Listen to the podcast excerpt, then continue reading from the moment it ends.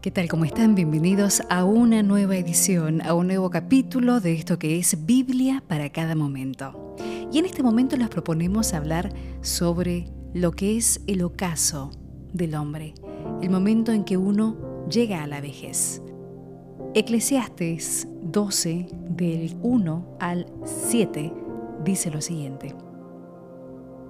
Ten en cuenta a tu Creador en los días de tu juventud antes de que lleguen los días malos y se acerquen los años de los que digas, no me gustan, antes de que se oscurezca el sol, la luz, la luna y las estrellas, y regresen las nubes después de la lluvia, cuando tiemblen los guardianes de la casa y se encorven los robustos, cuando se detengan las que muelen, porque ya son pocas, y se oscurezcan las que miran por las ventanas, se cierren las puertas de la calle y se para el ruido del molino, se apague el canto del pájaro y enmudezcan las canciones, cuando den miedo las alturas y los peligros del camino, cuando se desprecie el almendro, se haga pesada la langosta y no tenga sabor la alcaparra, porque el hombre va a su morada eterna y las mujeres ya están llorando por las calles.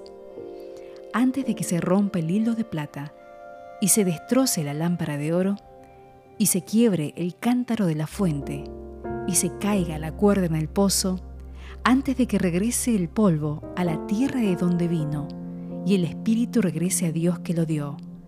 Palabra de Dios. Te alabamos, Señor.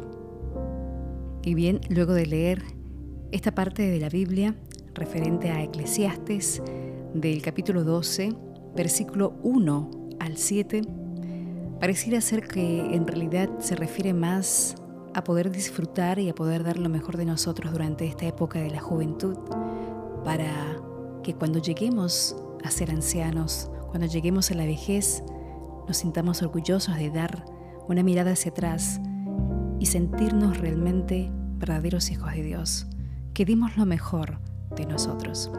Espero que estas palabras hayan sido de gran ayuda para ti y que pueda seguir haciendo eco en tu corazón. Nos reencontramos en nuestra próxima edición en esto que llamamos Biblia para cada momento. Hasta entonces.